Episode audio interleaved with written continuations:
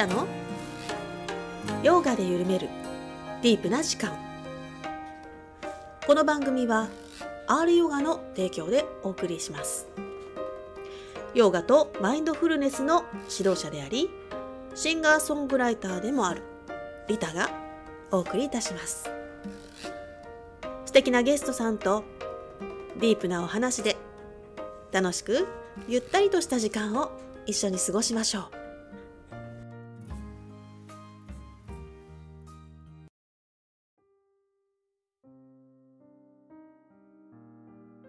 えっ、と、今日も、えー、ヨガイル TV のお二人と一緒に、えー、ヨガトークをいろいろしていきたいなと思うんですけれども、あのー、そう、前回、ちょっと最後に、いや、僕、なんか、結馬教の話が出て、え、そうでしたっけ？結馬教出なかったっけ？あれ 出たっけ？結馬教は出てなかったと思いますよ。結馬教の話って、あの、違う違う違う、禅の話で、はい。多分、なんだっけな、煩悩即菩提みたいな話。ああ、煩悩即菩提が。あそれは出た気がする。出てたじゃん。その時に、そのなんか原点みたいな話で、結馬教みたいな話がああ、僕はケゴン、ケゴンかなと思いましたけあど、でも結馬教でももしかしたら言ってるかもしれないですね。ああ、そう、それでなんか僕ちょっと結馬教読んでたら、うん。結構面白くて、面白いですよね、で結馬教ね。結馬教って、有田さん知ってます？知らない。何？なんかね、その結馬っていう人がいるんですよ。うん。おう。で、それがまあ、あのその人はでも出家者じゃなくて在家なんですよね。うーんで、その結馬っていう人がうん結局その、まあ、釈尊の弟子のシャリシとか木蓮とかそういう人たちがまあ出家者として、まあ、ほうといてるところに来て、なんかその在家でありながらその出家者を論破するみたいなそういう話なんですよね。だからちょっと代表的ななんかこう、うん、例えばなんかその、えなんか菩薩がこうほうといてたらそこになんか悪魔が来てその悪魔に対してそのまあその菩薩がこう なんていうかあのまあ苦しみあのそのご股間みたいなそのぼ煩悩みたいな苦は苦しみだからそれから離れなさいみたいな話をしてでその悪魔があの、あ、すおいい教えですねって言って、じゃあその天女を1万2000人ぐらいその菩薩の方に、あの、まあ、差し上げますみたいな話をしたら、その菩薩は、いや、私はその、お釈尊のお弟子だから、そういった天女は受け取れませんみたいな感じで、その、天女たちをお返そうとするんですよね。で、そこに結馬が現れて、で、あの、いやその人はあの、まあ、釈尊の弟子で出家者だからそういった女性には、えー、と関われないけどって言って自分がその天女を私がもらいますとか言ってもらってそこでその天女に対して法を解いてその人たちを悟らせちゃうみたいなそんな話なんですよね。だからなんかその横から割り込んできてでその結馬のその、まあ、ちょっと代表的な視点でなんか結構こうなんて言うんだろうな法を解いていくみたいな。うん。まあそんな話がちょっと。古事仏教の最たるものですよね。ね、だからあのーなんかその、そうそうそう。に日本に聖徳太子が初めて持ってきた経典のうん。3つのうちの1つが結馬教なんで、えー日本で一番古い経典とも言える。そういうちょっとなんか出家してないんだけどみたいなね。なんかそのそういう話があって。でその中にあの富士の訪問っていうなんかその2つに分けないみたいなうんうん。中にそのまあ要は涅槃とその煩悩を一緒に見るみたいな話が入っててでそういうなんかそれを見た時あこれバガバットギーターだなって僕結構思って。そのヨーガってまあヨーガスートラの心の死滅みたいな話もあるんですけどバガバットギーターだとそのヨーガとは平等の境地であるうん。みたいなね言葉があるんですよね。洋画種サマ,、サマーパダみたいなところですね。だと。うん。そう。でそのなんか2つにその分けないみたいなそのまあ例えばそのバラモンといわゆるそのまあなんだろうな家畜を殺すような人たちを平等に見るとか、まあ、うん。例えば金と石を平等に見るとかそういうなんていうかあの結局はブラフマンから生じたものは全て平等であるにもかかわらずそこになんか人間のその善悪とかあこれは価値がありこちら価値がないみたいなそういう価値判断を持ち込むので、まあ、そういったものを完全に取り払って物事をなんか平等に見ていくみたいな、まあ、ちょっとカルマヨガ的な。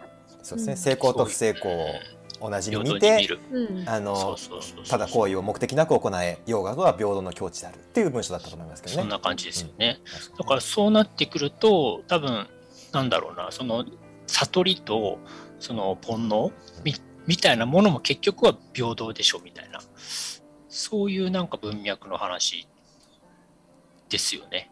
うん、そういう文脈だけど、やっぱりあの、うん、そこはギーターギーターは悟りと煩悩は一緒だとは言ってないんでそれは言ってないね。うん、あれあれは完全に大乗仏教オリジナルというかあの、まあ、これからあの空即是式あの色即是空の話をしてくると思うんだけどやっぱりギーターの世界、えーインドの世界っていうのは、えー空即是式の世界ですよね。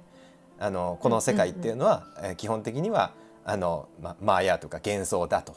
でそれをあの幻想を取っ払ってえー真実を見ろまでが一応インドの正統派、うんギーターもまあ成功と不成功暑い寒いを平等のものと見てこあの目的な行動を行えっていうことなんでそっからさらに一歩進んで煩悩もその汚れも悟りなんだって言っちゃうのはなんかちょっとやっぱり東アジア的というか大乗のこれはちょっと特徴的なというか言っちゃ,、はいはいはい言っちゃうとこまで言っちゃったなっていうまあ確かにね。うんうんとこですよね。そう。なんかそういう話が今今日にあって、あななんかでも面白い、面白いなと思いましたけどね。なんかその、うん、なんかでもあれって結局はもう日本仏教のやっぱ一つの形みたいなもんですよね。あそこになんか日本仏教のちょっとなんかエッセンスがあるなみたいな感じでちょっと僕は読んでたんですけど。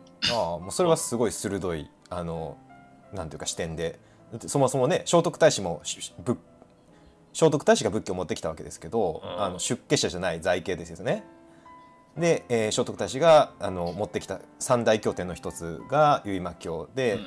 あの本当に日本は結馬教と一緒に、えー日本仏教と歩んできたっていうのもあの過言じゃないし結局今日本は結婚して家庭を持ってる僧侶集団っていうかなり世界的には異質な、ねうん。あの状態になってるのもおそらくそのあの古事仏教っていう伝統、在家仏教っていう伝統がまあ息づいてるっていうのはそれもなんかね、そうそう、だから今今日本当そんな感じ、今は結局在家でね、そういうふうに、結局はその釈尊の弟子よりも、もう優れてる。そうですよね。あのっていあらう話になってる、正門正門っていうんだけどあうのん。アラカンとか正門っていうあの、まあ、いわゆるテーラワーダー少女あの上座仏教では最高位とされてる人たちがあの在家の結馬孤児にバッタバッタバッタバッタ切られてくるんですよね。うーん突破されていくっていうか、うんうんうんそういう話なんですよね。ちょっと、いや、なんかそう、それで、なんかこういう、なんか面白いなと思って読んでたっていう話なんです。少し聞いてみたかったですけど、はいリタさんって、その、はい悟りみたいなのってどんな感じでうん説明する考えてるんですか？考えてる？はい。考えてる悟り続ける続けるものかなとは思ってますけどね。なんていうの？悟り悟り続けるもの。ちょっと抽象的な質問えであれーっと。でもなんかほら、スピリチュアルとかいろいろやってきたじゃないですか、やってきた。うん。でそれで、なんだろうな、まあ、まあ、簡単に言うと自分の苦しみを取り除くみたいなことって、うん。どういうふうに捉え、あのね私の中ではうんとその壮大な言葉になっちゃうとちょっとわかんないですけどスケール、はいはいあの悟りとかなんかわうんかどうかはわかんないんだけど私が救われたのは、うんうんうんうん。とこの思考とかはいはいはい。心とか記憶とか そういうのが全て自分じゃない。うんうんうん。自分っていうのはこの世界に実は所属してない。うん本質は。っていうことをうーんと実感した時。はいはいはい。うーんとそのそれはなんていうのかなそのこの自分じゃない何か。に触れた時、はいはい。うーんとこうちょ英語を超越した何かっていうとかなんか言葉で言うと難しいけうん。ど、それをがプルシャなのか真我なのか、本当の私なのか、 higher self なのかわかんないですけど、何かこ、今までの自分だと思っていたものじゃない何かっていうものに触れたときに、あ、すごく、ざ、なんかね、私はね、絶望したんですよ、最初、実はうん、逆に。えーうわ、何ちょっと待ってって思ったんです。あーそれはどういう瞬間だったんですか？えっとね、それはね、全然あの、ヨガじゃなくて最初あったのは。歌歌ってた時なんですよね。あ三振あの歌もやってるので歌やってる時になんか あんまこういう体験を話しても誰も分かってくれないから言わなかったんですけど言ってなかったし誤解されちゃうからあんまり。でも自分でなんていうのかなそれを確認したくてヨガやったみたいなところもあってなんかそれを歌っている自分とそうそれを見ている自分となんかわ別れたような瞬間があったんですよ。でそれをじーっと見ているだけの自分っていうのと。こっちでは普通に演奏しているとかまあその時感情的に泣いてた時なんですけどでもか悲しくもない自分がいるうん。こっちのリタさんはか悲しいのに、こっちのリタさんはただじーっと見見守ってるみたいな状態になった時に「え何これ?」ってなったんですよ。もうなんかすごいパニックになってあー「え何これ怖い怖い。まず怖い」っていうことと、えちょっとまなんか今まで心をななんやかんやコントロールできると思って心理学とかやってるんですよ。スピリチュアルとか。幸せになるなんちゃらとか。なんとか自分がなんていうのかな。この現世で何かをもっとうまくいかせるためにやってるたわけですよね。結局心を変えるとか。言葉を変えるとか。まあなんか願望を書いてみるとかいろんなことやってみたんです。ありがとうと言ってみるとかね。うん。でもそういうことって何だったんだろうみたいな気持ちになった。なんか、今まで一生懸命、なんか自分を自分を変えよう変えようと思ってきたんだけど、全然自分って違うとこにあるんだったら、変える必要ないじゃん。そう変える必要ないから、うわ、今までがすっごい無駄な努力だったなっていうので一回愕然としました。ああ、そういうことか。なるほどうんね。うん、でそれぐらいにやっぱ自分をがダメだから何とかしようっていううん。風に頑張り続けたところがあったんですよね。でそれではあなんか私はすごい大きな勘違いをしてた何もコントロールできないんだなってうん分かったでもせめて心ぐらいは自分の感情ぐらいはかコントロールできるんじゃないのかなって思ってたんですよ。でもそことまた全然別次元のに自分がいるんだなっていう感じがしてでもそこからですよね。本当のそういう何か何か何か もうもう一つあ謎の物体がいる。でもその時プルシャっていう知識ゼロですから、ああ、そういうことか。うん。なんか自分を探求してきたけど、なんか全然違う次元に何かうん。本当の自分があるんじゃないかっていうふうに思った時はまだヨガをやってない時だったんですよ。で、そこからですねヨガに答えがあるかもみたいうんな。だから、だから、そっからあとヨガでやってきて思うのは、シンが、それがシシンガかどうかわからないけど、でも何か自分を超越したものがある。って気づく知る思い出すことによってうーん今の自分が本当はスペシャルな存在だな存在なんだよってうん。思えた時にやっぱりあの大きな救いっていうかな大転換が起こるんですよね。うん。自分の中で。そうですね。劣等感とかその罪悪感みたいなのがいっぱいだった。自分がちょっとずつ減らしていくようなやり方をしてたけど、そういうんじゃなくてもうそんなのすっ飛ばしてえ自分ってすごい素敵な存在。うんうん。みんなもねそうなんだけど。っていうことが、まあ、イコール 悟りなのかって言われるとちょっとわかんないですけど私にとっては大きななんていうんですかね。気づきっていうかね。うん。いや、いい話だと思いますよ。だったなと思います。だからみんながそれに気づけばなんかすごい素敵かなっていうのが私の活動の 源。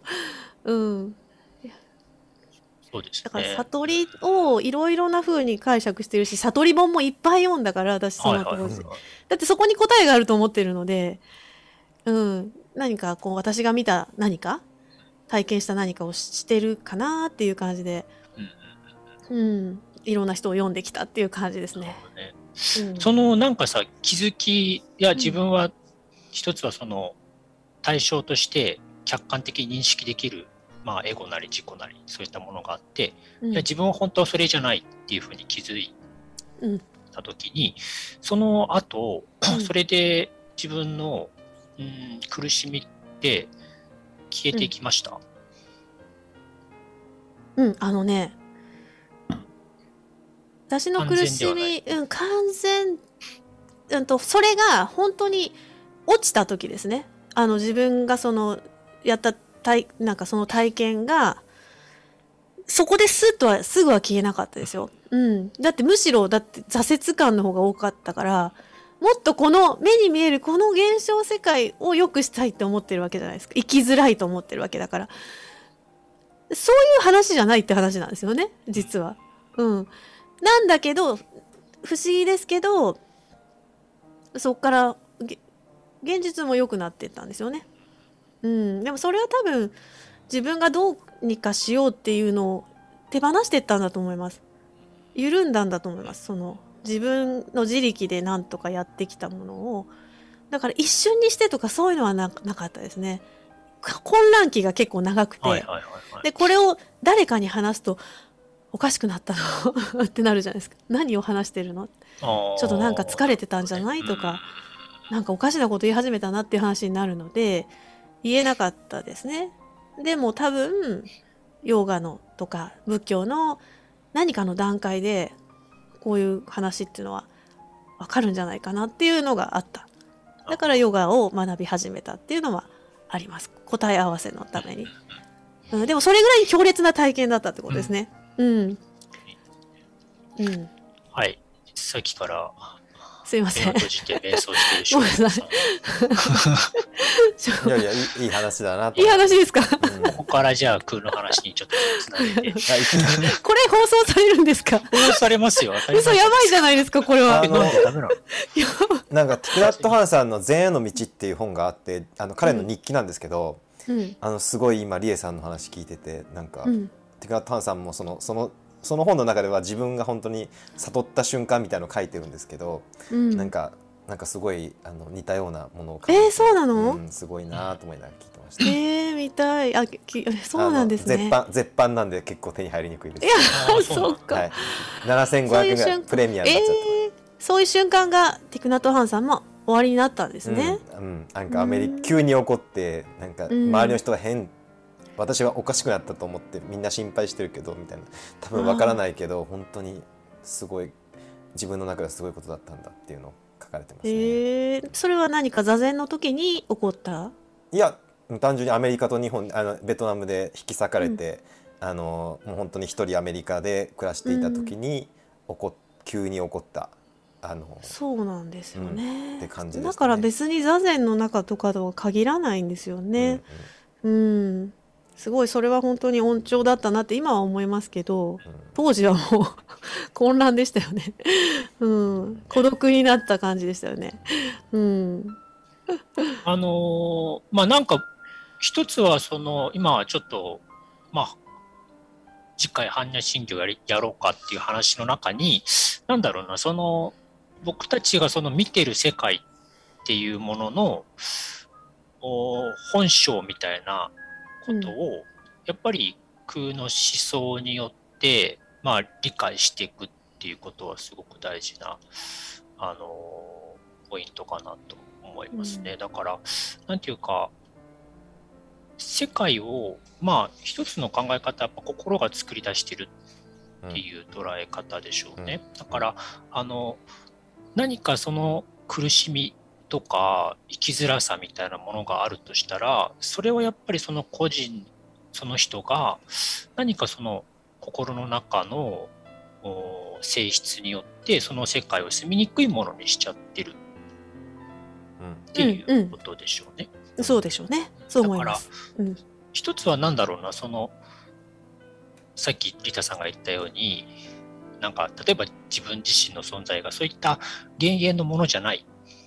まあ、例えば、その自己っていうものとか、あー世界ってものもある種その自分が作り出した幻影なんだけどそういったものじゃないっていうふうに気づくことはすごく大事ですよね。でそれと同時にそのじゃあ幻影の世界、まあ、僕らが今現実と呼んでるこの幻影の世界を、まあ、どういうふうにその認識を変えていくのかっていう次のステップになんか入る必要はある気がしますね。だからじゃあ一体なぜその例えば何かを見て怒りが生じたり嫌悪が生じたりした時にじゃあ一体その原因は何なのかっていうふうにあのちょっとなんていうか観察する観察してその原因を突き止めていくということがすごく大事だと思うんですけどその前提としてやっぱり空ですねあのその理解っていうのはしていくってことが大事だと思うんですけど、正、門、先生じゃあちょっと、空の解説ですね。なんかちょっとさ、ちょっと般若心経読んでみてよ。そのどれがいいんですか？サンスクリットですか？チベットですか？サンスクリットでいけるんですか？え、漢文でいいんじゃないチベットでもいけるんですか？漢文で僕が読んでも。漢文ちょっとその僧侶的なの一回読んでみてほしい。僧侶的な。まあ出した。おえ唐突に始めていいんですか？唐突に始めていいですお願いします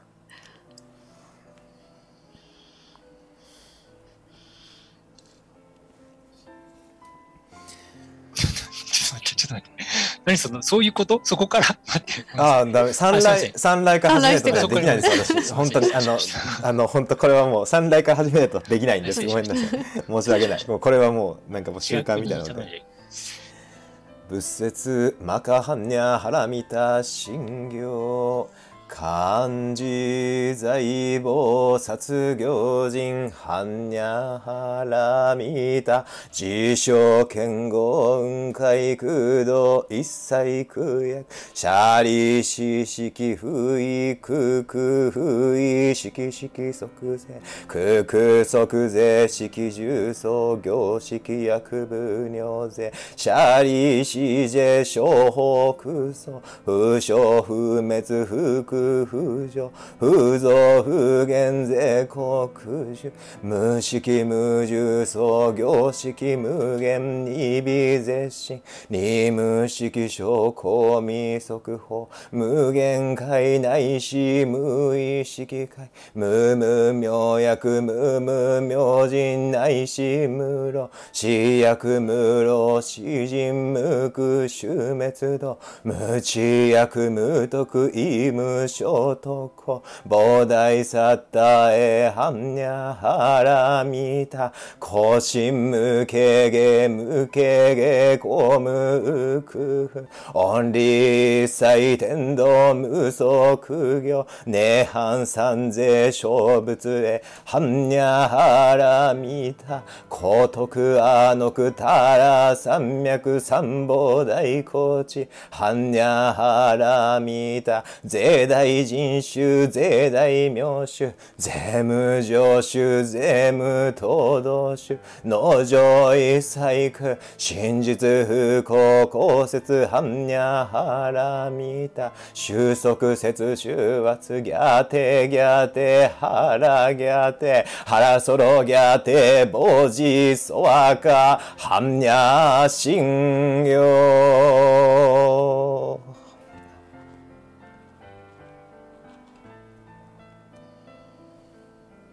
いいっすね。ありがとうございます。素晴らしい。ちょっと普段聞かないので。収録する緊張するね。ちょっとね。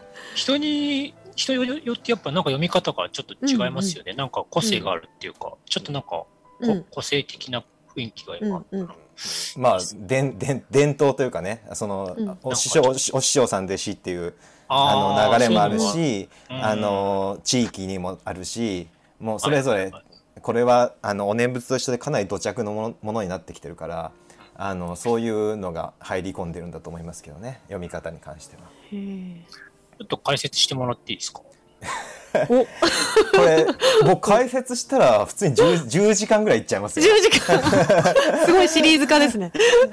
えっとまず「マカハンニャハラミタ信行」の意味からいきましょうか。うんうんうん、はい。えー、マカは何ですか？マカ。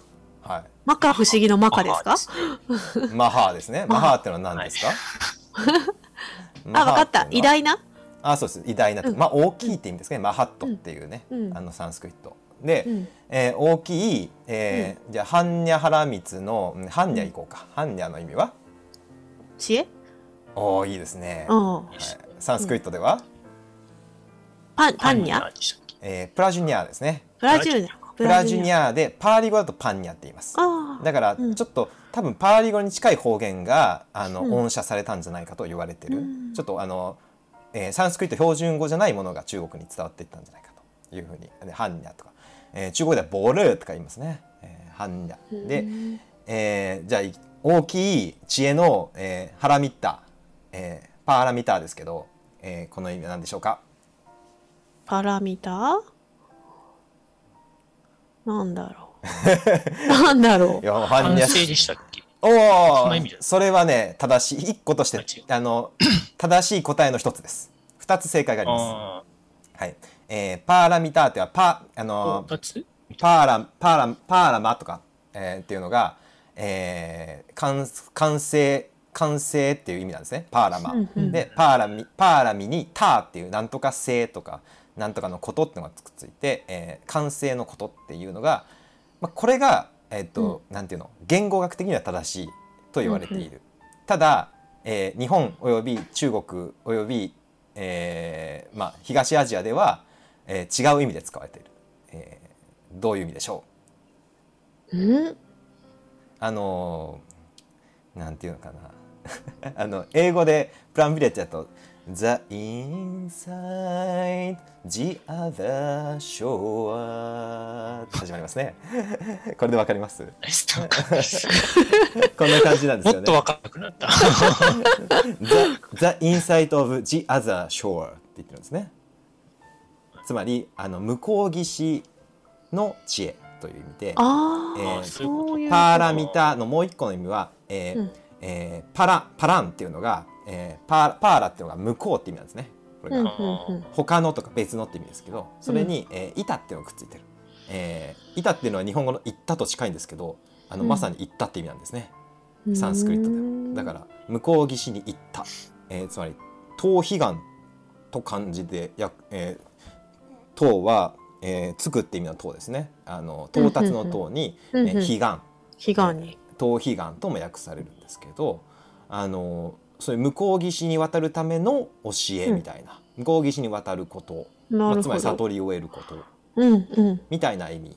で、えうーこっちが、えーなんていうのかな、えー正正当というか大多数の解釈。うんうんで、ティクナット・ハンさんとかもこういうふうに英語で訳してるということでうん。示しました。だからまあ大きな、えー知恵の、えー完成あるいはうん。大きな、えー知恵でもって向こう岸に渡るための、えー真、えーまあ、大切な中心となる、えーうん。スートラお経うん。というのが、えーマカハンニハラミタ神経でなって。向こう岸に渡るための知恵っていうことですか？そうです。大きな知恵。はい。うん。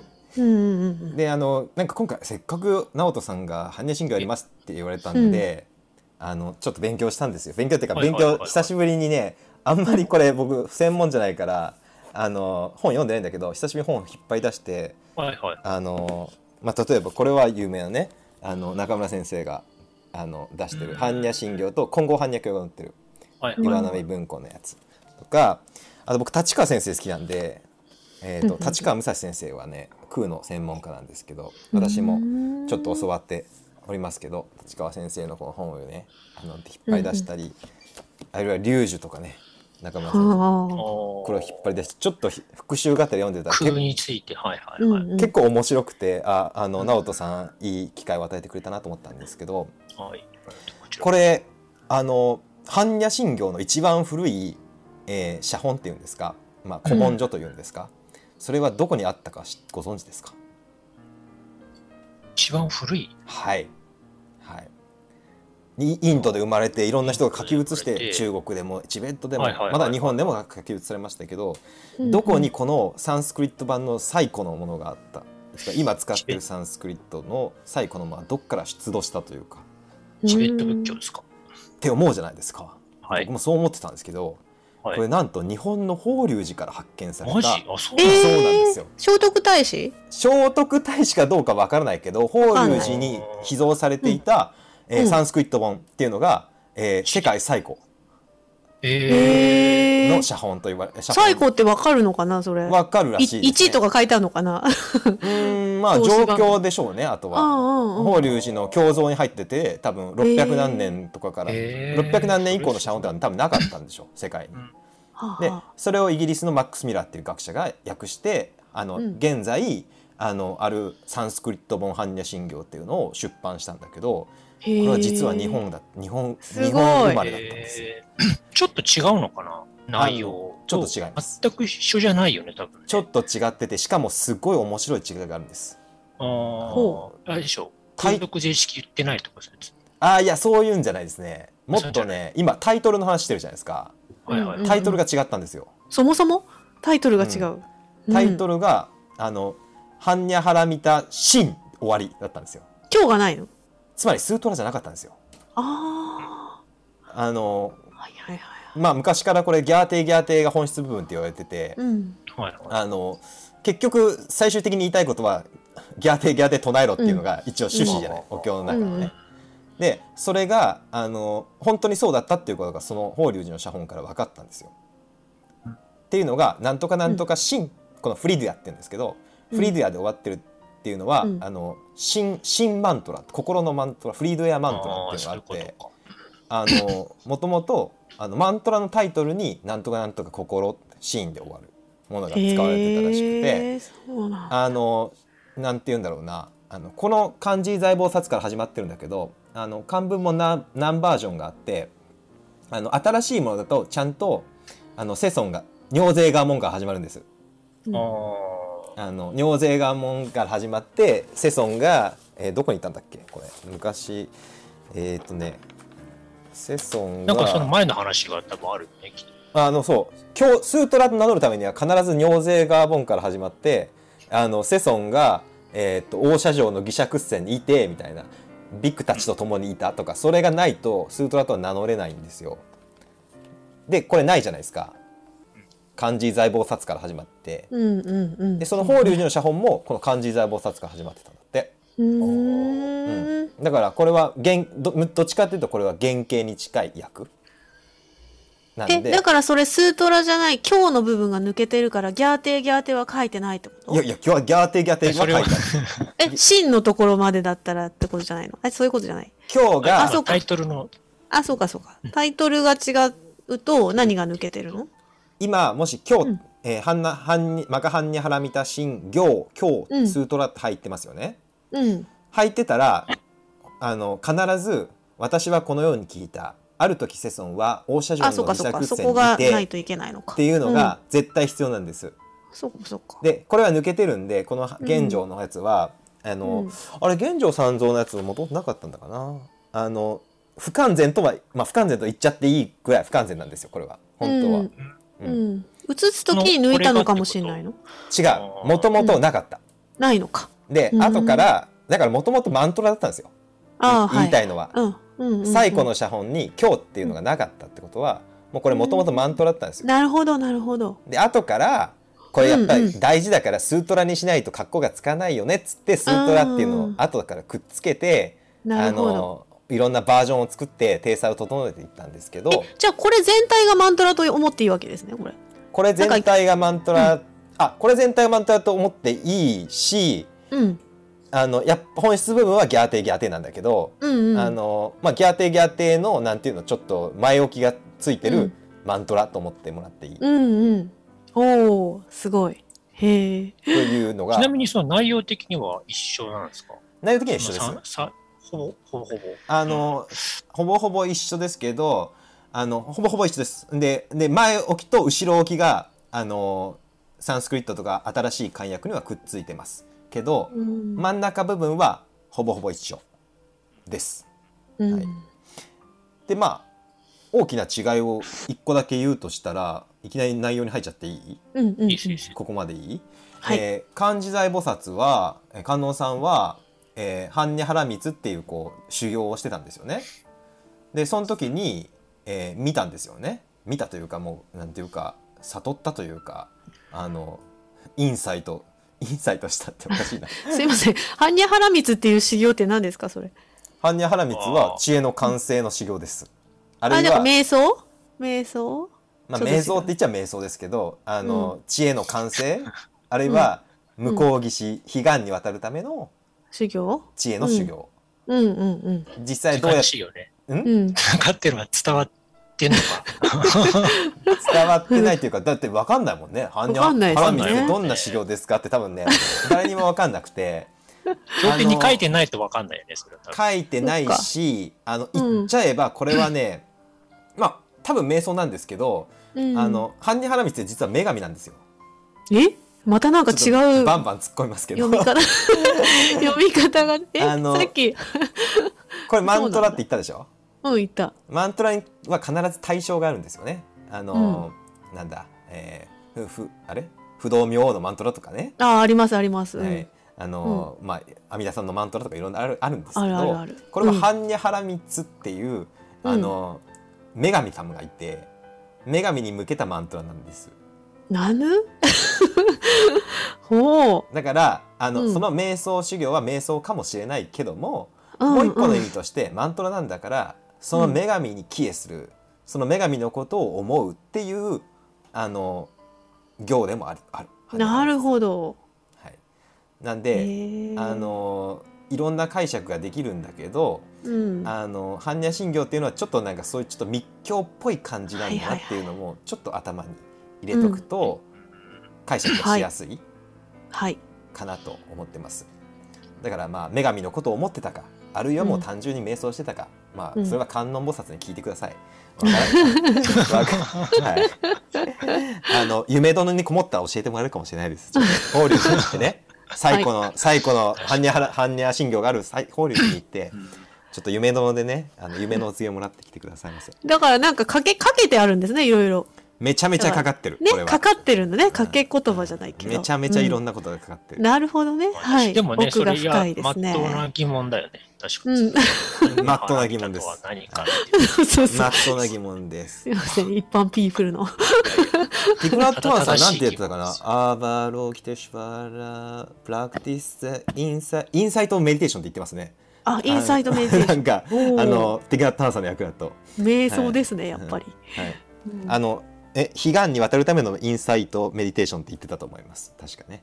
瞑想の中でのインスピレーションとか知恵とかそういうことかああそうじゃないすごいいい説明だと思いますよ。はい、うんうんそんな感じだと思います。ななるほどはい。ちょだんだん軽くなっていきますんで。面白いうんはい で、うん観音さんが瞑想の中で何を見たかというと、えーはい五運はすべて空だと言ったんです。ていうかもうここでもうここが最高重要で内容的には、うん。コンテンツ的には、いきなり冒頭で。はい、もうここで全部終わってもいい、ああとは お言い換えた言い換えてるって言ってもいいんですけど、うん。五運って何ですか？パンチャスカンダですけど。はい、式重創業式ですね。式重創業式ってこれで分かんないと思うんで。目目で見るとか。よ基本的にはこれ仏教の番組じゃないと思うんで。ヨ ガヨガ。ヨギ ヨギ。はいごえーじゃあ式重うん感覚？感覚？とかそういうの。2行目の下から2番目に、あ、そっか、式はあって、だから中創業式って書いてあるこのですね。そうそうそうそうから四つですね。ははい。はい創業式空空式即税空空即税式中創業式って書いてある、このう。ん上からいくと式重創業式っていうのが幸運という5つの。そうですね。はい。あのそれ後の思ったりり行ったりすることってことですか？思ったり行ったりすることをおおお重創業式。うん。まあもう一個うん。これねうん。いきなり答え出しちゃっていいですか、はいうん。あのざっくり言うと五運っていうのは世界のことです。おっといきなりスケールが大きいですねえーっとしかも内的世界と外的世界全部含んだ世界のこと。全部プラクリティですか？そしたら。ああ言うならば。そう言ってもいいな。なそう言ってもいいですね。あうんうん。プラクリティって言ってもいいでいいと思います。はいはい。目に見える世界とこの内なる私の心の中の世界とはい。すべて、全部含めた現象世界のことを五運と言ってるんです。おおは全部空だよって言ってるわけですね、はい。うん、まあなるほど。式がその仏体としての現れ、うんで、樹っていうのがその知覚作用そうで感覚ですね層っていうのが感覚作用、うんで、うん層っていうのがそれに対する、まあ、イメージの概念作用ですね。概念作用みたいあなーイメージ。で、行っていうのがそれに対しての好意的な何かこうしたいとかそういう。そして衝動とか訳しますね。衝動、まあ、衝動こう行為ではない好意的な、まあ、うん、その動的な、うん、難しいね。行為はどこに入るか難しいところだね。そういう。で、識っていうのが識別だ。識識別？認識認あ、認識作作用？うんそれをその対象まあとして認識する作用っていう説。まあでも結局これはもう世界そのもの。全部じゃんみたいな話そそれですね。細かく説明すると多分めっちゃめんどくさいんで、式式は分かるとしても重層、え重層特に行行行式あたりはすごくねあの厳密なとかややこしい説明に入ってきちゃうんで、うんもうそこは置いといてですねはい。5つで全部って言えば、うんもう5つ全部でプラクリティって言っちゃえばプ、ラクリティですまあね。そうですね。あのそっちの方がわ分かりいいかなっていう感じ、うんであのセソンがというかあのこのお経を作った人が言いたかったのはずその内的にも外的にも全世界全現象は空だっていうのが言いたかったんで、うん別に語運が何だっていうのは質問しといてなんですけどあんまり重要じゃないってことですね。うんうんうんうん。でここがねちょっと違うんですよ。語運海語運海空って書いてあるんですよね漢文では。はい語運は皆空であると、うんえー書いてあるんですけどこれサンスクリットですね。えーパンチャスカンダース、えーターンシャスババーバシュンヤーンと書いてあるんですね。えーこれで分かる人いないと思うのでわかんない。全然わからん。ヨガル TV ではいつもこうちょっとねね。サンスクリット出してからの発言なんですけど、えーパンチャスカンダースっていうのがこれが語運です。まあつまりうん全世界は、プラクリティは、うん。でターンスそれらは、えーそれらは、えースババーバシュンヤーンって言ってるんです。えーシュンヤーンは空です。ね。シュンヤ。ちなみにこれはゼロとかインドインド語でゼロのことはシュンヤって言います。だからあのゼロっていう時もシュンヤっていうし空っぽだっていう時もシュンヤなんですけど語運が空っぽなんじゃなくて語運のスババーバーが空っぽなんだって言ってるんですよサンスクリットは。でうん知知性みたいな。おおそうですね。自称です。さすが直人さんです。自はい、自称。自分の性質。そのまま、そうね、しょ自ら生じる。うんうんうんうん、っていうことかな、実うん、自称っていうのは難しいんですけどすっごいざっくり言っちゃうとなんていうの？本質？存在？イデア？なんかあの例えばえ携帯電話があるじゃないですか。うん。であある人たちはこの携帯電話には、携帯電話性っていう普遍的ななんかもうこの携帯電話の中に宿る全ての携帯電話をに共通した超本質みたいなのがあるって言ってるんですよ。あの、うんインド人も言ってるしギリシャ人だって言ってます。うん。それは割と世界に共通したあの思想で、うん超本質があるんだとだからあのいろんな携帯電話いろんな種類があるけどあのそれはまあ重要じゃなくて超本質ってのがすげえ重要であのそれがあるから携帯電話は携帯電話なんだと。え、どういうこと？ごめんなさい。携帯電話に本質がそのある。携帯電話を出した時点で、だって折りたたみの携帯電話もあれば、うんあのスマホもあるでしょ？ガラケーもあるでしょ？あれあ最近ペラペラペラペラ曲がるなんか液晶の携帯だってあるでしょ？うん。なんであれ全部あ全然違うの携帯電話って言うの？携帯電話っていう名前があるからじゃなくて？どうやってそれとそれは携帯電話あこの全然うん。ガラケーとこのスマホなんて全く見た目違うのにどうやってそれ携帯電話ってくくったの？うんと、あの、む持ち運んで電話できるから。持ち運びでかいできるんだったら ねえなんか衛星電話とか超どでっかいやつだっていけるわけでしょ？おおそうだよね。うん。どうやって決めたの？携帯電話の本質？うん。なるほど。でそこで皆さんは考えたんですよ、例えば椅子だっていろんな種類がある。リンゴだって赤くないリンゴだっていっぱいあるのに、なんでこれ全部リンゴって名付けれるのかって言ったらそこにはリンゴ性とか携帯電話性っていうなんかもう個々とは離れたなんかもう本質的な本質が本質的な本質って言っちゃったな。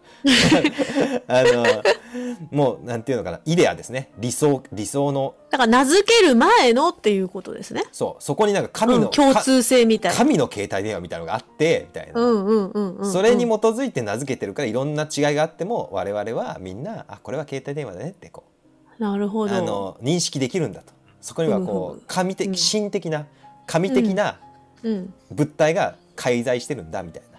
うんうん思想があったわけですよ。うんうん。これはこれ納得だよね。うん。でもあ仏教はそれには反対するんだけどね。ほう。うん、であの仏教はそれに反対してうん。今言いましたね。五運世界は全て空だ。うん。でしかも世界の世界イコール空じゃなくて世界のそういう本質みたいな。だからプルシャ的なやあプルシャ的なって言ったら語弊があるな。やめよう。えっ、と世界の、えーそういう究極的な本質？さっき言った携帯電話の永遠の携帯電話性みたいなそんなものはないんだ。うん。全てただこれは縁起なんだというかあの、いろんなものに依存してただなんとなく仮のものとしてあるだけで、うん。えー本質なんてものはどこにもないんだっていうのがこの主張なんですけど、うんうん。ちょっとこの辺であの質問があればあの多分僕行き過ぎたんでその本質なんてどこにもないんだっていうのはその神性みたいなのもうん。ないってことはうん、神もないみたいな感じなの？ちょっと違う。あ神もないですね。ですよね。はい、はい、うん。仏教においては神もないしうん。これあのシャンカラさんも同じ感じで言ってるけどいや、言ってますね。うん、シャンカラさんはだからこの世にある紙とか、かうん。我々はあこれ携帯電話だ。これ紙だ。あこれうん。机だ。って言ってる、それ全部ただの幻ですから。って言ってる。わけですよね。えーただシャンカラさんはその背後に一応あのプルシャだったり、うん。ブラフマンだったりがいるんじゃないですか、あのうん、そうですね。そう、うん。そう、想定してますよね。うん。うん。あのその背後に一応ブラフマンが宿ってるってことになってきますけどヒンドゥーとか洋画哲学だと、うん。えー仏教は何もないみたいな。ううんん。そこがやっぱ抜け落ちてるよね、仏教が。うんそのブラフマンっていうものが完全に抜け落ちてそうそうそう話ですよねそう。まあそこが仏教とひうんヨガとかヒンドゥーってほぼほぼ一緒だけどどこが違うかって言われたらもうそこってしか言えないよね。うんはい先生うん先生ってちょ言われてるはいそうも先生はいあの多分まあ私たちは割とこういうことをずっとやってるからうん。うん何にもふんふんそうだよねっていう感じで読めるけど、一般の人が全てこの世界現象世界心も全部空でないんだよって言われたら「へっ!」っていう話じゃないですかこれ。そうですね。ん。そうですよ。だから次の、えーシャーリーシー式は空、うん。空と同じだ。空も色と同じだっていうこのあごめんなさい、あシャーリーシーそうです式は空でありが、空だって式なんだよっていうこの文言が続くわけですよ。救いをちゃんと用意してくれてるわけですよ。ああそういうことですね。観音さんは、うんうんういきんなり全世界は空だと。空っぽなんだと、そのうん。本質なんてまだ存在しないんだということをバーンとぶち上げてえうん。じゃあ全部幻なの？えどうしよう、私もいないの、うん。この大切な自分の子供も可愛らしい笑顔も全部幻なの？っていう人に向けてうん次の文言が用意されてるわけです。教えてください先生。ごごめん直人さんふざけて直人さんの番組で。すいません。品格を下げたらいけない バンバンあのちゃんと言ってもらったら修正しますんで。キャラ変しますんで大丈夫です。はい、であので次なんですよね大事なのだから。はい。だからあのこの式は次はシャーリーシー式風イ空っていうのが来ますね。えーシャリホツヨ、えー式つまりこれは物質世界ですね。えー物質世界あの外の普通の世界っていうのは、えー空に異ならずっていうのはあこれは最初の主張と一緒です。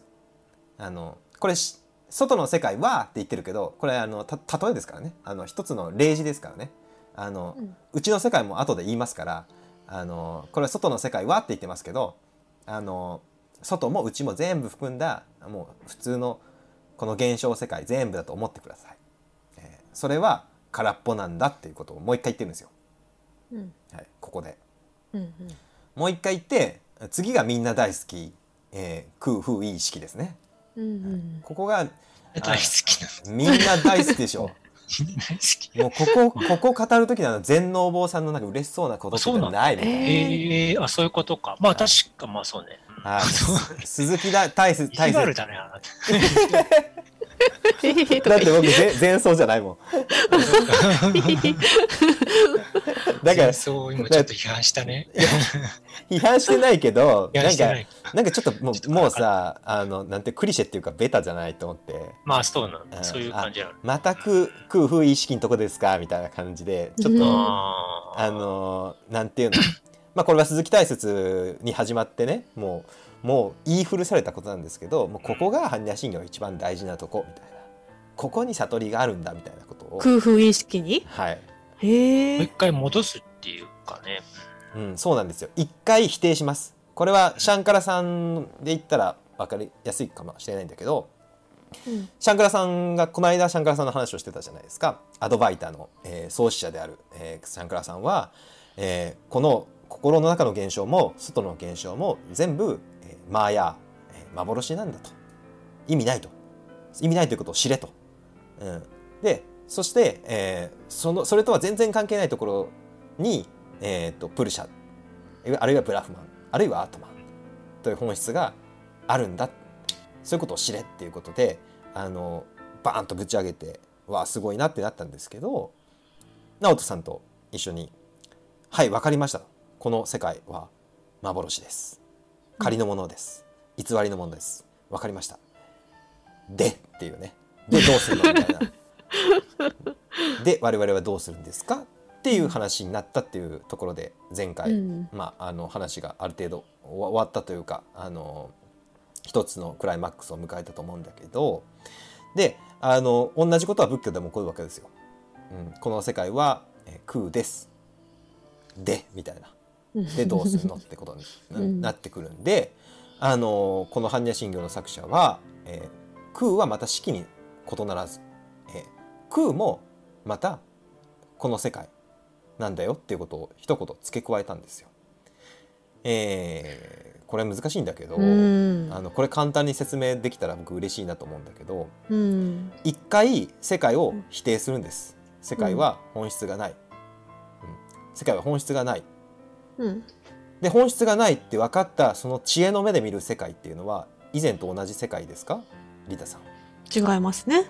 はい。リタさんも、うん。あの先ほど休憩時間に悟り体験を。いやいや違うやめてやめてやめて。シェアいただいたと思うんだけど。いやいやだってあの体験以後の見える世界っていうのは同じ世界だけどリタさんの全中ではく違いますね。全く違う世界うん、だよね。そうですね。うん。だからあの世界はまあ同じ。プラクリティは同じなんだけど一度うん全ては空っぽなんだと。全ては幻なんだと。そういうあの見方というか洞察というか悟りというか体験うん。があった人はその人の目からするとこの世界っていうのはあの空っぽなんだけど、まあ、空っぽ空っぽって言いたいな言いたくないな、えーその世界はそのまま、うん、悟りの世界というか、うん。うん、本質の世界になるんですよ。うん。ただここで注意したいのはこの本質の世界っていうとなんかまた本質があるのみたいなことに話になっちゃうんで、そうじゃないと。その仏教でいう本質っていうのは、えー空なんです。空ね。でこの空っていうのそのその誤解をこの空が空っぽとかゼロとか無とか誤解されちゃうんで、えーうん。よく言われるのは、えー空性って空の性質ってこううん。言い方をしてその空の性質が、えー世界そのものから見えるっていうのがこの「えー四季風意空空風意四季」のこの2段目のところで、えー悟りから見たこの世界といううん。意味なんですけど、うん。えー空の説明をしなきゃいけないんですけどちょっとここまでで何か質問があればと思います。なんで世界が空っぽなんですか？それを直人さんよくご存知でしょう シャンカラさんシャンカラさん等々勉強してたら。あの説明してみてください。これはソシュールの言語学を勉強するととてもわかると思うんですけど。何ソシュールっていう？はい。ソシュール言語学っていうのは、えーソシュールさんっていうのはあの人フランスかオーストリアか？わかんないけど、あの20世紀の、えー言語学者で、えーあれですね構造主義を作り上げた人です。えー20世紀の、まあ、大きな多分サルトルとかハイデガーとかいろんな人聞いたことあります？リタさんサルトルとかハイデガサルトルは聞いたことあるよ。ー。うんうん。でも内容は知らん。フッサールとか あの20世紀にはあの、うんまああごめんサルトルフッサールじゃないわごめんなさいあのレヴィストロースとかねあの構造主義っていう、まあ、大きな、えー哲学の流れ。哲学者ね。現代哲学の流れっていうのができたんだけど、その根本、これは西洋の話ね、うん。この大元を作ったのはソシュールさんっていう言語学者だったんです。へえ。言語学なんだ。彼は実はサンスクリットの研究者で。へえ。あの空の思想を援用してその現代思想を作ったとよも言われてるんで。へえ。あながち関係ないとも言えないんです。うんうんうんうん。うん。であの何がすごかったかっていうとあのそれまでの人たちはさっき話したようにリンゴはリンゴだと思ってたんですよ。うん。猫は猫でリンゴはリンゴで、あのただまあ時代によってリンゴの含むかあのいろいろんな種類のリンゴが品種改良で出てきてうん。リンゴっていう概念は変わちょっとずつ変わっていくんだけどでもリンゴはずっとリンゴなんだと猫はずっと猫なんだっていう話をあのずっと言語学でもしてきたんですよね。うん。そこに疑いを挟まなかったんです。うんうんうん。でもソシュールさんはいやいやちょっと待ってみたいな暑いってどうやって定義するの？リーダーさん、暑暑さを定義してみてください。暑さを定義。はい熱があって、はい。熱って触ると、熱って何ですか？来た。来たな。熱？汗が出る。あいや冷寒寒くても出ますよ。冷や汗出ちゃいますよ。確かに。はい。えーまあ、答えを、まあ、いろんな反論は出てくるんだけど、まあ、ざっくり言ったら暑いの定義は寒くないことおお。冷たくないことうん。じゃあ冷たいの定義は、逆ね。暑くないこと？そうなんですうんうんうん。つまり暑いに本質は宿ってなくて冷たいとの比較の上で暑いって言葉ができてるんだと、うんうんうんうん。猫だって猫っていうのがいるんじゃなくて猫じゃない例えば犬との比較においてあの猫ってのができてるおっしゃる通りですね。これは例えばうん。魚とかの名前とかね、あ例えば、まあ英語ではブラザーって言っちゃうじゃん。うん。兄でも弟でも、うん。うん、でも日本語では兄と弟っていうね。うん。これって別に同じ現象だけどなんていうのが区別の種類が違うだけでうん。英語では暑いと冷たいの境目みたいなところが男と女って境目しかなかったんだよねだからブラザーシスターしかない、うんうん。でも日本では年上か年下ってのはとっても重要だから、うん。年下年上っていうところでその境界線が一個ポンってこううん。あるうん。あるいはあの僕フランスに行った時にビビったんだけどうん。日本だとキノコとかしめじとか、えー、えのきとかいろんな種類のキノコあるじゃない？あるね。うんで。向こうだとただマッシュルームってしか言わないんだよあ、全部？あ全部を含むの？そうなのすべてのキノコを含むのね。そうまあしいたけはしいたけって言ってたけど あへえ、すごい。のそれはないだろおいおいみたいな感じだったじゃん。でも、これもただ向こうではあのもうキノコはもうキノコなんだよねうん。でも日本人ではそれはしいたけしめじえのきってこう種類が形とかによって分類してる。区別があって、あのあるんですよねだからそこには究極的ななんていうのかな区別ではないっていうのがソシュールの、えー主張だったんですよ。うんうんうんうん。それはただ、えーキノコって言ったら、まあ、キノコとキノコ以外うん。でもそこにしいたけって分類作ったらしいたけと、えーしめじの違いみたいなしいたけとしいたけ以外とか言って、うん。ただその細かくなったり大雑把になったり、区別がうん。あのこれを「差異」っていう言い方をしますけど区別があの大きくなったりちっちゃくなったりするだけで、うん。基本は一緒、うん。うん、我々の言語っていうのはただそこには違いがあるだけみたいな。相対的に A と B が違うから A っていう名前がついてるだけ。うん。うん。だから A にはもうリンゴはずっとリンゴっていうのはそんなこと全くないですよとただリンゴ以外があるからリンゴっていうしうん。我々も宇宙があるから地球人って言えるんだよと、うん。いうような、えーこの相対主義これを構造主義っていうんだけど確かに。うん。これこれがですねあ最初の質問なんだっけ、直人さんの。空空ってなぜなんなんで空なんですか？世界が空。ああそうそう。なんで世界を食うかっていう質問の答えにここに返ってくるんだけど、うん。はい。私たちはどうしてもその言語概念でしか、えー世界を認識できない。っうん。ていうのはもう間違いない、間違いないですね。その根本となる言語が結局こうやって何ら本質を持たない。熱いのは冷たいの反対だから熱い猫は猫じゃないやつの反対だから猫みたいな感じで。ただあの何かに寄ってる依存してるそのもの自体うんうんうん。全く本質を持たない、あその言語を使って喋ったり見たり話したりしてるんだからそりゃあこの世界は空だよね以上という話。なるほど。どうですか、直人さん？それはあれですか？じゃあ言語を持たない動物にとっては、おお。あ言語を持たない動物はおそらくあの空じゃないと思いますよ。空じゃないうん、あのね。これもごめん西洋哲学の話ばっかしてあのまあせあごめん。西の哲学っていう、えーベルクソンという人が20世紀に、えーフランスにかなり偉大な哲学者で現れたんですけど、えー彼が言ってたのはあの我々は「あ今日直人さんまた会いましたね」って言うじゃない。この間会ったからまた直人さんと会った。また理恵さんと会った、って我々は普通に言うけどうん。いやいやこのあのせ生というかこの命というかこのライフっていうのはそんなもんじゃないと。直人さんとは一回も会ったことないはずだお前らは。なぜなら直人さんは1週間前2週間前の直人さんと今の直人さんは全然違う。そしてこの私正門秋田も1週間前と全然違うみたいな。この世界っていうのは全て一期一会なんだと。そこには直人さんっていう記号でまた会ったねとかそんな反復なんてことは存在しないみたいな。世界は一期一会しかない。っうん。ていうのがあの、この世の真理だっていうのをベルクソンは言ったんですけど人間は言語を持ってるからこれができないんでできないんですよ、まあ、だから空になっちゃうんだけど。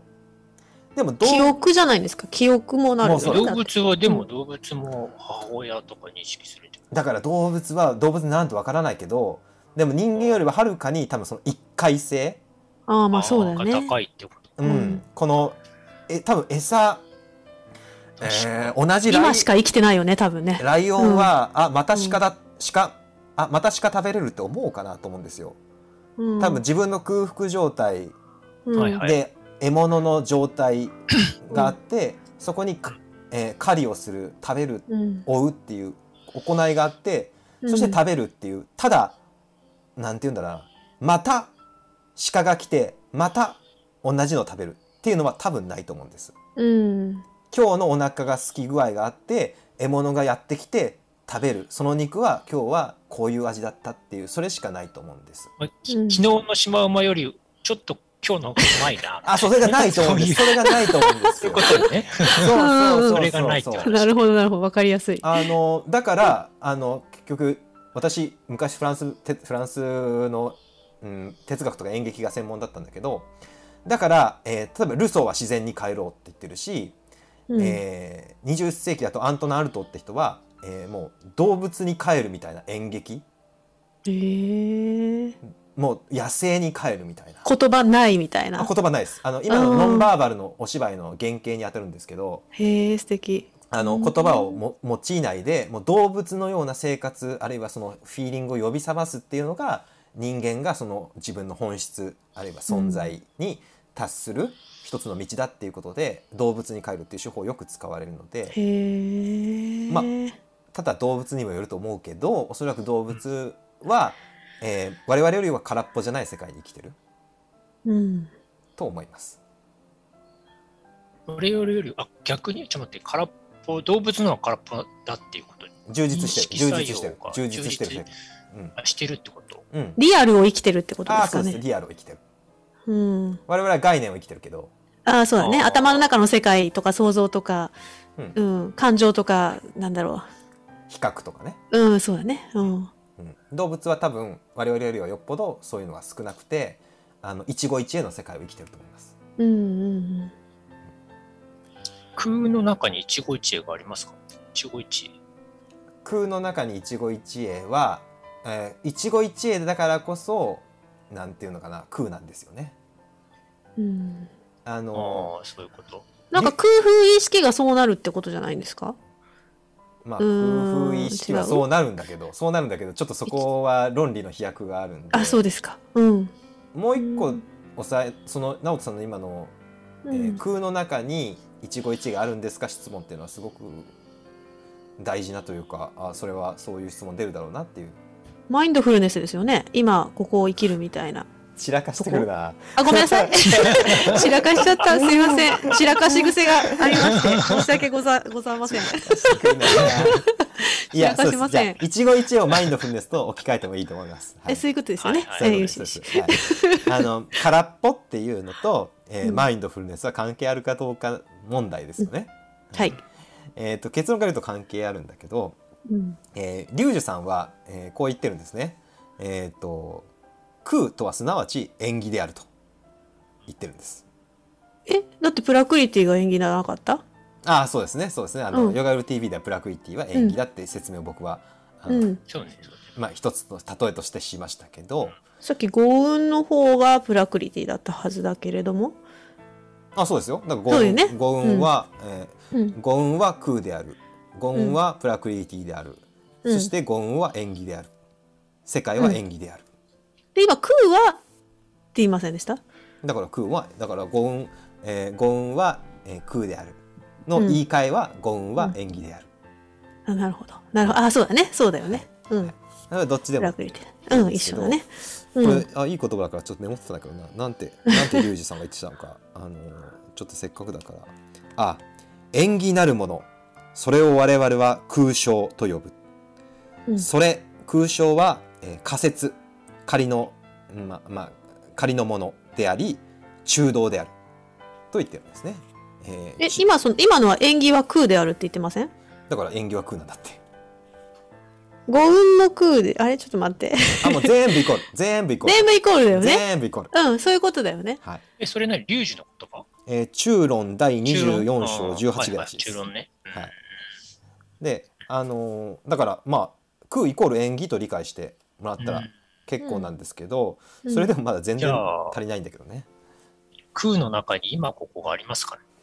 だから、えー空の中に今ここありますか？そこに行きます、えーどういうふうに？縁起というのは、えー先ほど申しましたように、えー今ここにしか現れないものを縁起といううん縁起っていうのは、えー過去すべての因縁うん。あるいは概念作用とかも含んであの全部の諸々の条件この世界が成り立ち、この概念が成り立つ諸々の条件がぐわーってこうストリームのようにこうぐるぐるぐるぐるぐるってなってただ一点に、えー例えとしてはあの砂時計がいろんな要素が砂時計の中に砂がこう一点にこう集中するよね。真ん中で。うんああいう感じで諸々の条件がぐわーって交わってただ一点にポンとこうなるのが、あの縁起なんですよね。うん。でそれは砂時計の例えで分かるようにただ一点しかないですよね。うん。今この瞬間においてはね。うんもちろん。過去に振り返ったら砂時計みたいにいっぱい要素があるんだけど、うん。でも今この瞬間にはあの縁起っていうのはただその瞬間にしかなくてその諸々の要素がその時々にあのいろんな形でブレンドされてもうただ一期一会の状態で一点に集約したそれを縁起それによって我々の世界我々の、えー認識我々の行為っていうのは起こってくるわけで、えーそれを見るってことはまあ、その一点が今ここってこと？そうそうそうそう今ここですよね。うんはい。なんで、あの空にはあのなんですかね、えー空には今こことかマインドフルネスとは関係ありますかっていうのはあのもちろんありますと。空だからこそまた誰かと会うとか、えーまた昨日の鹿は今日の鹿より美味しくねえとか。それはないんだとそれは空なんだと空の中ではこのただ一点に集まる縁起しかないんだからそれはあの昨日の何とかと比較できるものでもないし、えー明日の何かとで比較。もさ、今とかここっていうのも比較にしかならなくて。あその通りその通りです。だからあの、こだって今とかここも比較の中でしか比較あ過去があるからってこと？そうなんですよ、うん。それリュウジさんの中論読んでて一番わかりにくいことなんだけどなるほど。あのさらまだ去ってないものはまだ去ってないものは去らないっていうの でこれはわかるんですよ、まだ去ってないものは去らない。うん。過去は過去は過ぎ去ったから関係ない、うんしてまだうん去ってない。まだこれから去るものも去らない。っていう表現が、うんうん。これもわかるんですよ、うん。まあ未来はまだ来てないから。うんうん。関係ないと。でももう一個続けてリュウジさんって今去りつつあるものも去らないとか言い出す言い出す去りつつあるもの。今この瞬間去りつつあるものも去らないとか言うリュウジさんは。言っててそれはつまり現在っていうのは存在しねえっていう、そうね。ああ、そういうこと？うん、空想の中には今ここはないと。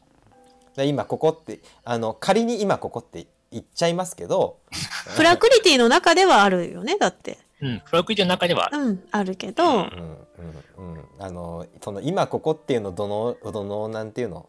どの次元で言うかによるけどねなんかこう、二重で理解しないといけないような感じですね。はいなんかもうそこまでいくとでも、あのもう悟りの話ですから。あのうん。いやだからもう般若心経悟りの話ですから。そうそうそう。だから当然そういう時間概念はないからあのまあ今ここがあるだないだとか言ってますけどあのまあだからうんなんて言うんだろうな。空には今ここはないけど今ここしかないとも言えるそういう言い方しか。そういう言い方しかないですよね。今ここ、うん。今ここ今ここしかないみたいな。過去も未来もないんでうんうん。縁起がただ縁起がある。プラクリティがある、まあいわゆる、だからちょっとその、なんだろうな、マインドフルネス的な今ここっていうのは空想の中にはないとね。まあまあそれを悟るための一つの段階としてあのマインドフルネスがあっても悪くはないと思いますけど。だけど、うん。ちょっとこの空はまたもう少し抽象度の高い話をしている気がします、あそうですそうです。めちゃめちゃ抽象度が高くて、かなり中その今ここってもうちょっと具象的な意味で使っうんてるよね。具体性のある世界の話。を今ここに帰りましょう。呼吸をうん。今あなたは呼吸してますので呼吸に帰りましょそうというようなああのレベルはもちろん超えてますね。うんそうね、だからもっとかなり抽象度が高いよねこの話は。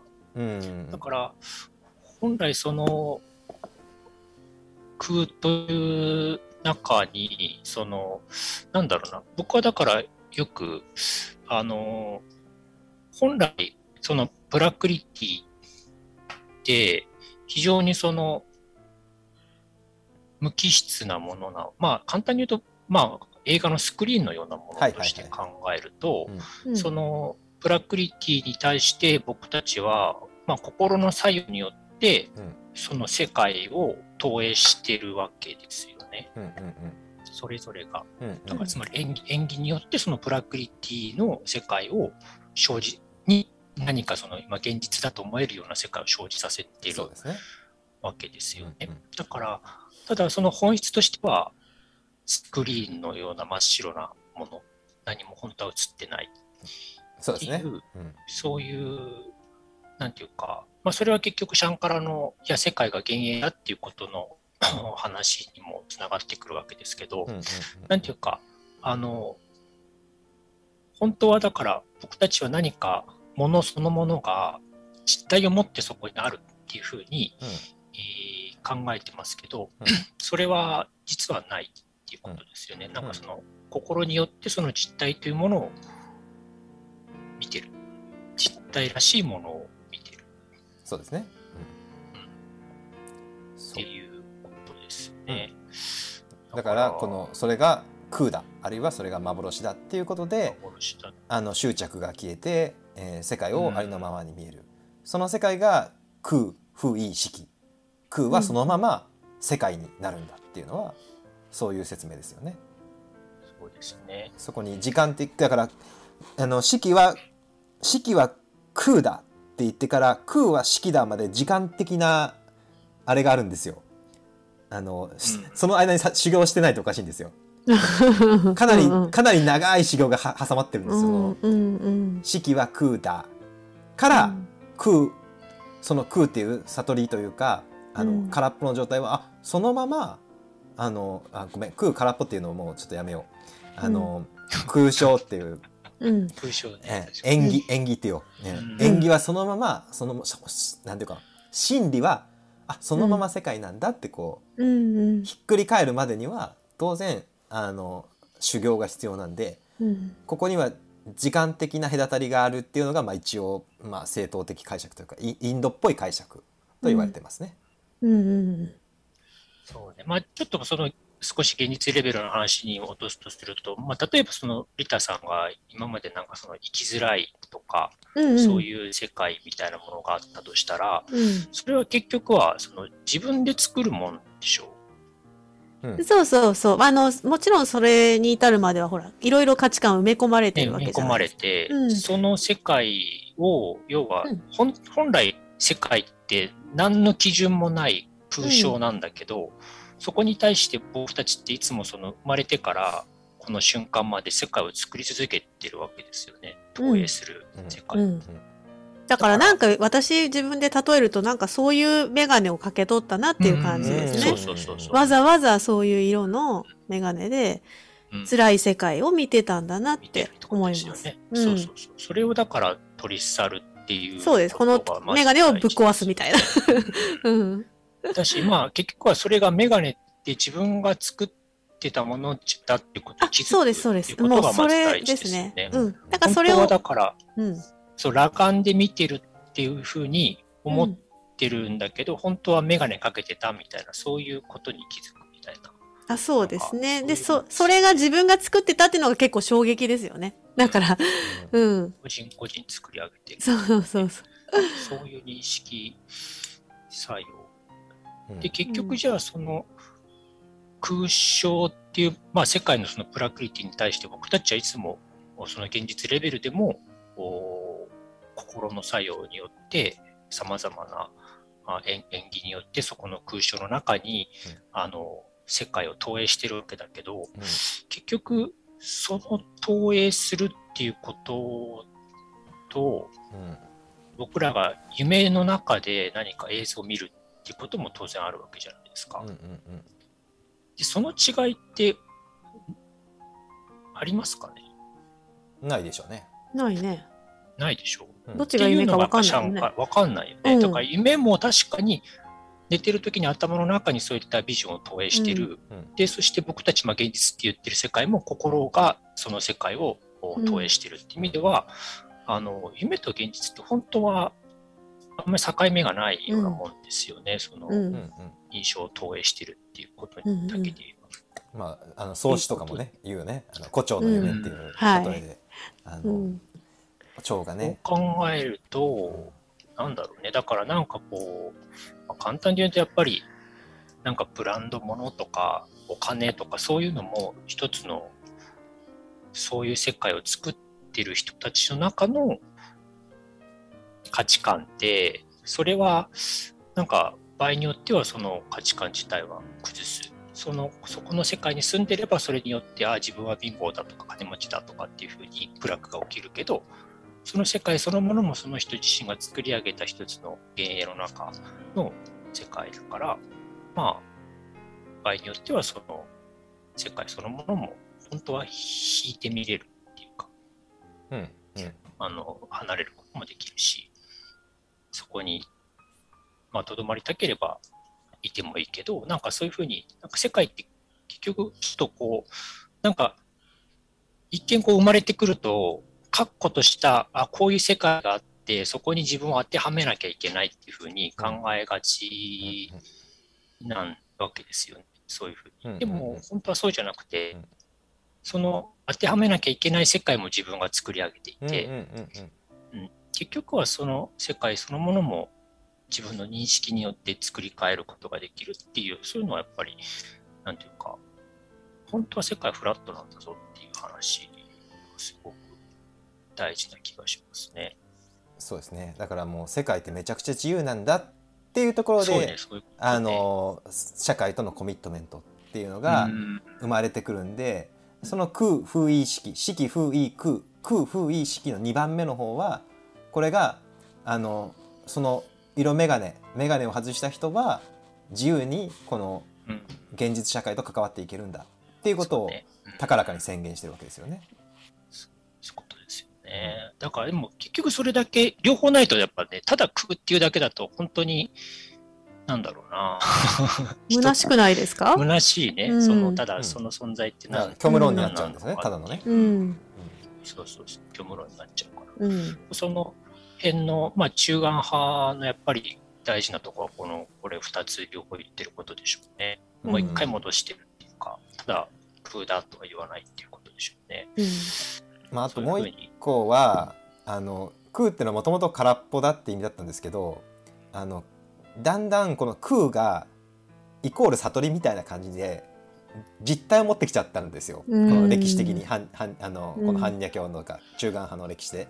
うん。だか、らあの空想っていうそのものがなんか真理みたいな感じになってきて、うん。空っぽって意味からちょっと一個加わっちゃってもうここまで来るとあのラーマヌジュさんとかがあの世界は幻じゃないと。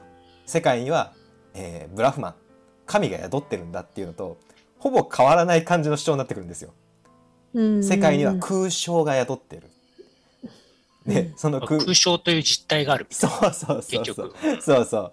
そうなると世界はあの世界は幻なん世界はあの仮の姿としてあるけどその根本にはあの神が宿ってる。ブラフマが宿ってそれってベータンタみたいなこと？るだから後期ベ中期ベーダンタというか、うん。シャンカラ以降のベーダンタですけうども、ん。あのだそれと割とねあのこのうーん仏教の歴史とヒンドゥーの歴史はこう並行した知ってるんですよねそうやって。だんだん、えー否定まず否定から入るんだよねうん。否定から入って次に否定した後の世界を肯定するみたいな流れになってうん。きて、うんうん。でそこでおいて世界と関わっていいんだよあるいは神様との関わりっていうのが生まれてくるみたいな。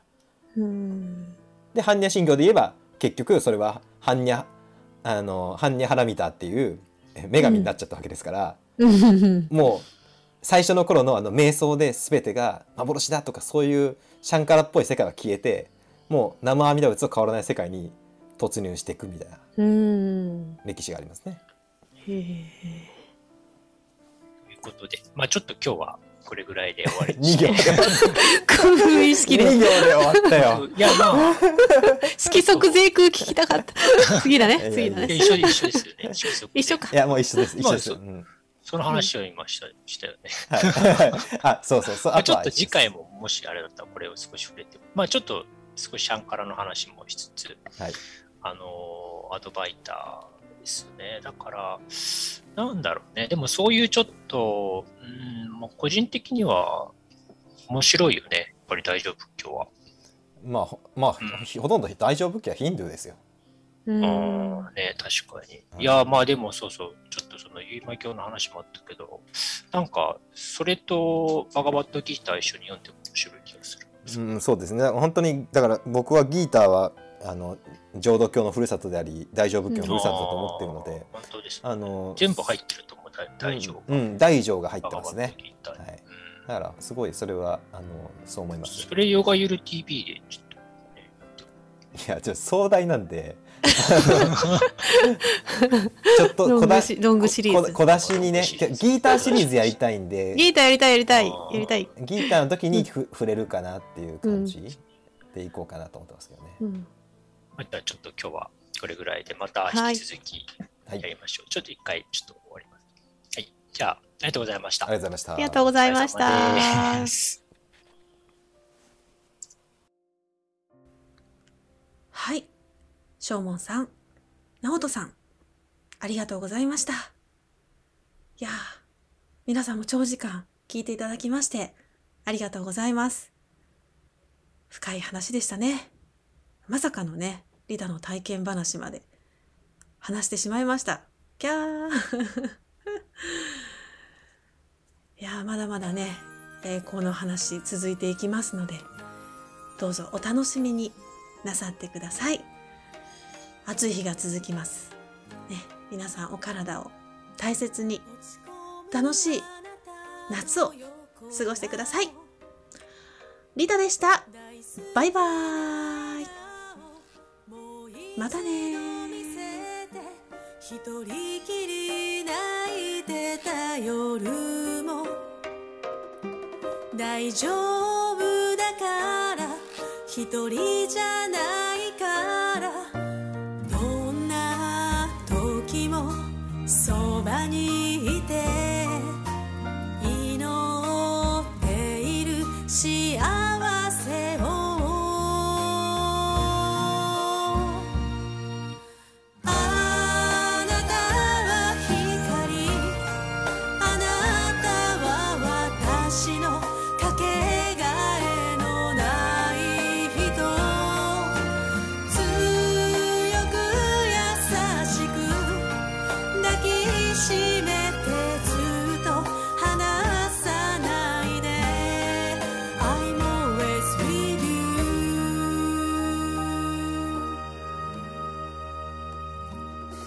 自分が好き。